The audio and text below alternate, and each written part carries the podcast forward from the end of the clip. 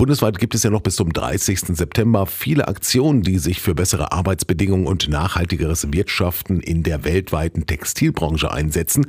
Auch die Fairtrade-Stadt Hessisch-Oldendorf beteiligt sich mit einem bunten Programm an der fairen Woche. Waltraud Brümmer ist die Sprecherin der Steuerungsgruppe in Hessisch-Oldendorf, die das Ganze gemeinsam mit Unternehmen auf die Beine gestellt hat. Also die fairen Wochen ist jedes Jahr im September, zwei Wochen im September und diesmal unter dem ähm, Motto, also Schwerpunkt ist Textilien, unter dem Motto Fair steht dir und fair handeln für Menschenrechte weltweit.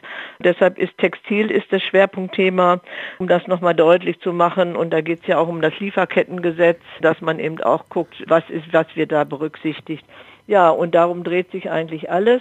Von Sportevents vom VfL Hessisch-Oldendorf bis Fairtrade Kaffee trinken vom Seniorenrat. In den kommenden zwei Wochen gibt es einiges an Mitmachaktionen, an denen sich alle Interessierten beteiligen können, denn es sei etwas für jeden etwas mit dabei. Der eine Weltladen ist daran beteiligt. Der wird eine Ausstellung von fairen Textilien und Präsentkörben im Stadthaus machen. Was noch sehr interessant ist, ist, wir haben ein Upcycling, also Nähen aus alt macht neu. Genäht werden Taschen, Duftkissen und vieles andere mehr. Ganz wichtig, zentral ist eigentlich auch zu dem Thema Textil am Dienstag, den 20. die Filmvorführung Made in Bangladesch.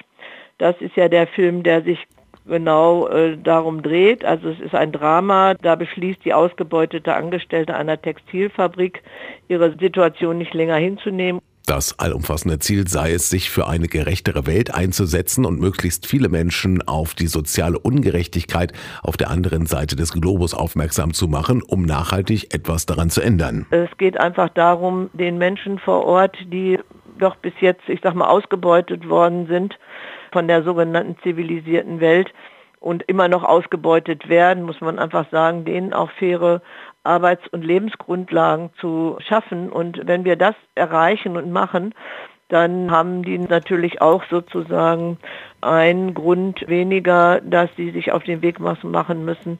Wenn sie ein Leben vor Ort haben, dann verlässt keiner seine Heimat sagt Waltraud Brümmer, einer der Organisatoren der fairen Wochen in Hessisch-Oldendorf. Bis Ende des Monats sind noch viele Aktionen geplant, um auf die schlechten Arbeitsbedingungen in der Textilbranche aufmerksam zu machen und etwas über Nachhaltigkeit zu vermitteln.